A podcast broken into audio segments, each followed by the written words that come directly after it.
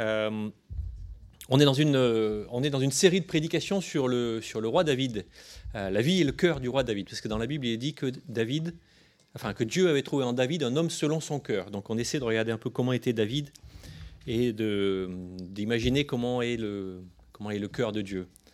Et aujourd'hui, je vais vous raconter l'histoire d'un gars qui a menti pour faire son malin et, et qui n'aurait pas dû. Il n'aurait pas dû. Ça, ça nous apprend que c'est pas bien de mentir et que c'est pas bien de faire son malin. Mais bon, en fait, il y a beaucoup plus que cela, hein, évidemment. Euh, on apprend encore donc quelque chose, comme je l'ai dit, sur le cœur euh, de David et au-delà sur euh, le cœur de Dieu, comme je l'ai dit. on va voir comment un petit peu plus comment Dieu est et comment Dieu pourrait réagir dans telle ou telle ou telle situation. La situation que l'on va voir aujourd'hui, c'est le moment où le meilleur ennemi de David meurt. Donc un meilleur ennemi, c'est c'est par exemple le PSG pour l'OM ou euh, à une époque Saint-Étienne pour l'OL À une époque. Euh, ou bah, ça a été aussi l'Angleterre pour la France, hein, je ne sais pas pourquoi, mais ça a été notre meilleur ennemi pendant des siècles. Bref. Avant de lire le, texte dans la Bible, juste quelques, quelques questions pour vous. Euh, c'est avant un match justement OL, là c'est OL PSG, et vous apprenez que Neymar, Messi et Mbappé sont malades. Qu'est-ce que vous ressentez? Je, me tourne vers Ethan peut-être, Zéphyr Hein? De la haine. bravo, c'est très beau, très beau sentiment. Ou euh, on apprend euh, ce matin que Vladimir Poutine est décédé euh, dans un accident, il est tombé dans l'escalier. Qu'est-ce que ça vous fait? Ou alors un exemple peut-être un peu plus, un peu plus proche, votre, vous avez un chef au boulot qui, est très désagréable et qui euh, limite, euh, limite euh, harcèlement, enfin limite, oui, limite harcèlement, méprisant avec vous, avec vos collègues.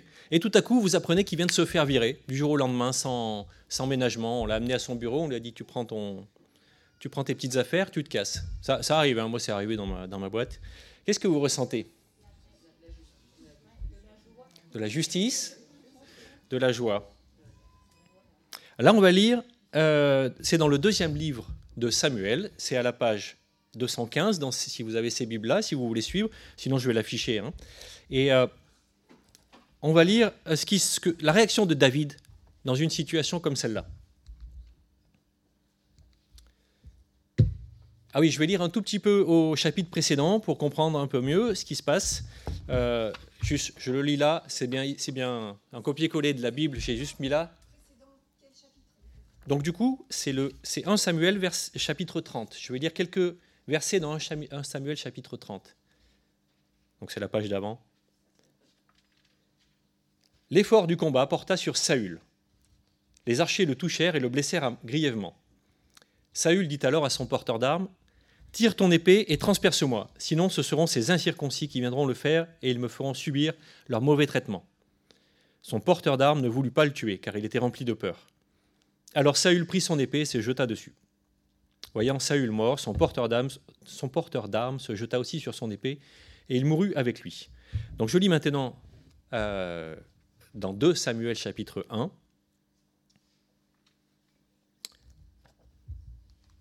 Après la mort de Saül, David, qui avait battu les Amalécites, était revenu à Tsiklag et il y passa deux jours. Le troisième jour, un homme arriva du camp de Saül, les habits déchirés et la tête couverte de terre. Lorsqu'il fut en présence de David, il se jeta par terre et se prosterna. Donc là, il faut savoir que David, du coup, il n'est pas encore au courant que, Saül est mort. Hein. Là, le, la Malécite, c'est une, alerte Google. Hein. Il ne euh, il, le savait pas, David. Il découvre je vais continuer au, verset 3. David lui demanda D'où viens-tu? L'homme lui répondit Je me suis échappé du camp d'Israël. David lui dit Que s'est-il passé? Dis-le-moi donc. Il répondit Le peuple s'est enfui, s'est enfui du champ de bataille. Beaucoup d'hommes sont tombés et sont morts. Même Saül et son fils Jonathan sont morts. David dit au jeune homme qui lui apportait ces nouvelles Comment sais-tu que David et son fils Jonathan sont morts? Que Saül et son fils Jonathan sont morts. Merci. Le jeune homme qui lui apportait ces nouvelles répondit alors Je me trouvais sur le mont Giboa. Or Saül s'appuyait sur sa lance, et les chars et les cavaliers le serraient de près. Il s'est retourné, m'a aperçu et m'a appelé. J'ai dit, me voici. Il m'a demandé, qui es-tu? Je lui ai répondu, je suis Amalécite. Il a dit, approche-toi donc et donne-moi la mort, car je me sens mal, même si je suis encore plein de vie. Je me suis approché de lui, je lui ai donné la mort, sachant bien qu'il ne survivrait pas à sa défaite. J'ai retiré la couronne qui était sur sa tête et le bracelet qu'il avait au bras, et je te les apporte ici, mon Seigneur. Donc le gars qui arrive là, euh, on sait qu'il arrive bien du champ de bataille et qu'il a effectivement vu Saül mort, euh, mais on sait aussi que c'est pas lui qui l'a tué, hein, puisqu'on a, a lu quelques versets au chapitre précédent. Donc on ne va pas euh, s'attarder sur le fait qu'il essaye de, faire son malin et qu'il essaye de se mettre bien avec David en mentant, mais plutôt sur le fait qu'il pense être porteur d'une bonne nouvelle et qu'il s'imagine en obtenir de la reconnaissance. Et en fait, ce que je voulais relever, c'est qu'il se trompe sur le cœur de David. Et euh, nous, est-ce que ça nous arrive de nous tromper sur le, cœur de Dieu? Peut-être euh, lorsqu'on aimerait que Dieu punisse sévèrement euh, bah, celui qui m'a fait du mal.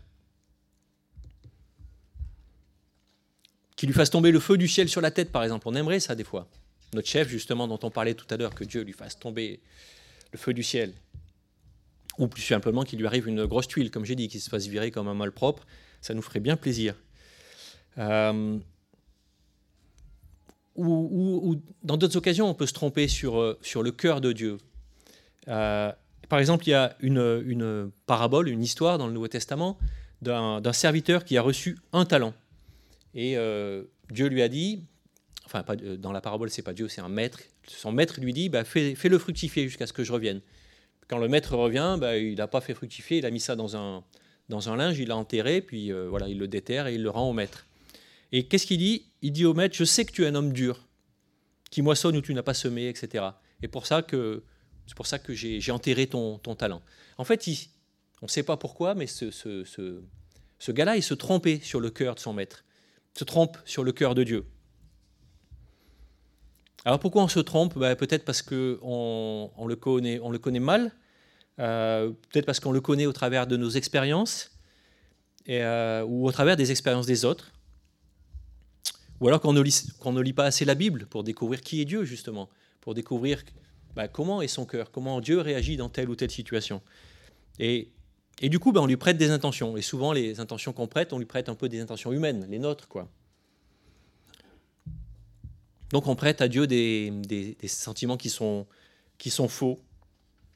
Ou alors on les calque sur, les façons de réagir de, grands chefs, de gens qui dirigent. Mais on se dit, bah, Dieu, il va réagir pareil. Donc oui, souvent on se trompe, on peut se tromper sur le cœur de Dieu. C'est pas dans l'ordre mes petites animations là. Euh, on peut se tromper sur le cœur de Dieu parce qu'on l'imagine un petit peu comme nous. Euh, mais Dieu aime plus que nous, nous, que nous nous aimons, nous n'aimons. Dieu aime mieux que nous, mieux que nous, pardon, et Dieu pardonne plus que nous. Et donc c'est en lisant sa parole que on connaîtra comment est le cœur de Dieu, que l'on que l'on que l'on saura un peu comment Dieu veut, veut réagir, comment Dieu aime. Et pour avoir ensuite un cœur, nous, comme, comme le sien, un cœur qui fait grâce, un cœur qui, un cœur qui pardonne. Donc, euh, on voit que le serviteur, enfin le, jeune Amalécite, là, il s'est trompé sur le cœur de David. Et nous, on peut se tromper sur, euh, sur le cœur de Dieu. Je continue la lecture au verset 11. La réaction de David. David attrapa ses habits et les déchira. Et tous les hommes qui étaient auprès de lui firent de même. Ils furent dans le deuil. Ils pleurèrent et jeûnèrent jusqu'au soir à cause de Saül, de son fils Jonathan, du peuple de l'Éternel et de la communauté d'Israël parce qu'ils étaient tombés par l'épée. David dit au jeune homme qui lui avait apporté ces nouvelles, D'où viens-tu? Il répondit, Je suis le fils d'un étranger, d'un Amalécite. David lui dit, Comment se fait-il que tu n'aies pas eu peur de porter la main contre celui que l'Éternel a désigné par onction, et de lui donner la mort? Puis David appela un de ses hommes qui lui, et lui dit, Approche-toi et tue-le. Cet homme frappa l'Amalécite et celui-ci mourut, tandis que David lui disait, Que ton sang retombe sur ta tête en effet, ta bouche a témoigné contre toi, puisque tu as affirmé toi-même avoir toi-même donné la mort à celui que l'Éternel avait désigné par onction. Petit rappel, Saül, il avait été désigné euh, par Dieu, en fait, pour être roi. Alors, il avait, pas, il, avait, il avait failli dans pas mal de missions, mais il avait quand même été désigné par Dieu pour être roi. Donc là, oui, la réaction de David, elle pas du tout, mais pas du tout celle à laquelle on s'attend, pas du tout celle à laquelle s'attendait le, jeune Amalécite. On voit aussi comment David gère une nouvelle situation. On l'a vu dans les chapitres précédents, vous pourrez les retrouver si, vous voulez sur euh, église-pont.com, puisqu'ils sont enregistrés, mais on, voit, euh, le voit réagir maintenant dans une nouvelle situation. Jusqu'à maintenant, il était traqué par euh, Saül, justement. Et là, c'est une situation qui devrait lui apporter un accomplissement. Il, va devenir roi, puisque le, roi actuel est enfin mort il va pouvoir enfin être roi. Et surtout, on va arrêter de le pourchasser. Et là, on ne voit, pas son, soulagement, sa joie d'être roi. On verra ça, enfin, il aura ce sentiment plus tard certainement, mais là, non, David ne se réjouit pas du tout de la mort de Saül. Au contraire, il déchire ses vêtements, c'était un, geste à l'époque d'humiliation. De, il pleure et il jeûne jusqu'au soir. Ben, pourquoi il fait ça? Ben, Parce que Saül est mort. Et euh, j'imagine que David n'aurait pas voulu que Saül meure. Mais il aurait voulu qu'il change, qu'il se repente. Même si cela voulait dire qu'il ben, il aurait été roi encore plus tard. Mais David n'aurait pas voulu euh, que Saül meure. De la même façon, euh, peut-être, nous on aimerait bien que, enfin, je ne connais pas vos opinions, mais peut-être beaucoup, on aimerait bien que Vladimir Poutine meurt dans d'atroces souffrances. Mais c'est pas ce que Dieu veut. Dieu voudrait qu'il se repente. je, fais une fixation sur, euh, sur Poutine, mais il y, en a bien d'autres. Hein, il y en a bien d'autres, des pécheurs. En fait, la mort de Saül, c'est la pire solution pour, euh, pour David, malgré, tout le mal que Saül lui faisait subir. Bon, David pleure aussi euh, son ami Jonathan, son très cher ami Jonathan, il pleure aussi sur le peuple de Dieu qui a subi la défaite. En fait, David est un bon leader, qui ne pense pas d'abord à lui-même, mais qui pense d'abord au peuple qu'il est censé conduire. D'ailleurs, on, peut relever que David, si David peut se permettre de faire ses reproches à, ce jeune homme d'avoir tué Saül, enfin en tout cas d'avoir dit avoir tué Saül, c'est que lui, on l'a vu, euh, je ne sais pas si c'est dimanche dernier ou il y a 15 jours, euh, lui a, eu l'occasion de tuer Saül et il ne l'a pas fait. Deux fois, Saül a été à sa portée. Il, aurait, juste eu à lui planter une épée dans le dos et il ne l'a pas fait. Et là, donc, on voit que dans la suite du chapitre, que je ne vais pas lire maintenant, mais on, voit que David écrit même un cantique funèbre en honneur de Saül et de Jonathan, dans lequel il nous dit que du bien de Saül. Pourtant, on l'a vu, euh, on l'a vu, on l'a dit, il n'y avait pas que du bien dans la, vie de Saül. Là, il n'en parle pas. Et cette, euh, réaction euh, étonnante de David, elle me fait penser à une autre réaction étonnante, la réaction du Père. C'est encore de nouveau une histoire qui est dans le Nouveau Testament, ce qu'on appelle une parabole, une histoire racontée par Jésus, du Père de, du jeune homme qui est parti cramer toute la fortune de son père dans la débauche. Il est parti et il revient tout penaud. Vous connaissez l'histoire? On l'appelle l'histoire du fils prodigue. Euh, le fils revient donc tout penaud, tout repentant, et il dit Papa, j'ai péché contre le ciel et contre toi, je ne suis plus digne d'être appelé ton fils. Traite-moi comme l'un de tes ouvriers. Et là, la réponse du père Apportez vite la plus belle robe. Apportez vite la plus belle robe. Réjouissons-nous, car mon fils que voici était mort et il est revenu à la vie. Il était perdu et il est retrouvé. La réaction du père euh, dans cette histoire, elle est choquante même. Pour l'époque, euh, le fils avait vraiment euh, craché à la figure de son père. Hein. il lui avait demandé sa part d'héritage. Il s'était tiré, il avait tout cramé dans la débauche et il revient. Il a craché au visage de son père, cette, ce, garçon-là. Donc la, réaction du père est choquante, encore plus dans la culture euh, de l'époque. Dieu préfère toujours euh, la repentance à la punition. Dieu ne veut pas la mort de celui qui meurt, mais il veut que tous les hommes soient sauvés. Pour finir, juste une petite, euh, petite chose en plus, un petit bonus de ce qu'on voit euh, comment, David réagit. Au tout début du chapitre d'après, au verset 1 du chapitre 2, c'est la page d'à côté, la page 215.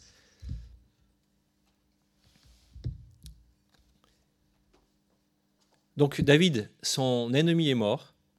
Son ennemi est, celui qui était sur, le trône à sa place. Hein. Donc David, il devrait, il va être Dieu, il va être roi, pardon. Tranquille, il, va être roi. Euh, il va plus être, il va plus être traqué, il va plus être poursuivi. C'est clair maintenant. Son seul obstacle, il a été, euh, David a été oint. Oint, euh, ça veut dire qu'on lui a renversé de l'huile sur la tête pour dire c'est toi qui seras roi. Donc ça paraît clair, mais que fait David? Je le lis au verset 1 du chapitre 2. Après cela, David consulta l'Éternel en disant Dois-je monter dans une des villes de Juda? L'Éternel lui répondit Monte. David dit Où dois-je monter? Et l'Éternel répondit À Hébron. Ce que je veux relever, c'est que, a priori, c'est clair ce que David doit faire maintenant, mais David consulte l'Éternel. Il prend le temps de consulter, de demander à l'Éternel ce qu'il ce qu'il doit faire. Donc les réactions étonnantes de David, il pleure sur la mort de son ennemi, il écrit un cantique, et ensuite il consulte l'Éternel.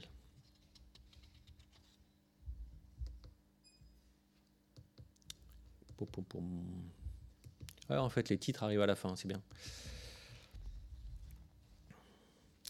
J'arrive déjà à la conclusion, rassurez-vous. Euh, on a vu qu'on pouvait se tromper sur le cœur de Dieu. Et que c'est notre, notre connaissance de Dieu qui nous permettra de moins se tromper, qui nous aidera à moins nous tromper sur le cœur de Dieu. Une connaissance de Dieu que l'on cultivera euh, avec la lecture de sa parole, euh, que l'on cultivera par la prière, par les enseignements qu'on peut avoir dans, l'Église, par exemple, ou, ailleurs. On a découvert encore une, encore une facette du cœur de David, et par extension du cœur de Dieu. Il ne se réjouit pas du malheur du pécheur. Il veut au contraire que celui-ci se repente et soit sauvé. Il veut que tout le monde, que tous les hommes soient sauvés. Et en dernier, bah, et moi, qu'est-ce que, comment, euh, comment j'aurais réagi? Bon, je vous ai posé la question au début. Euh, il n'y a pas de jugement. Hein. Moi aussi, euh, je pense que je serais heureux si, si euh, bah, Vlad ou, je ne sais pas qui d'autre euh, mourrait. Mais comment je vais réagir dans, une, telle ou telle nouvelle situation qui va se présenter? Comment avoir un cœur comme celui de Dieu?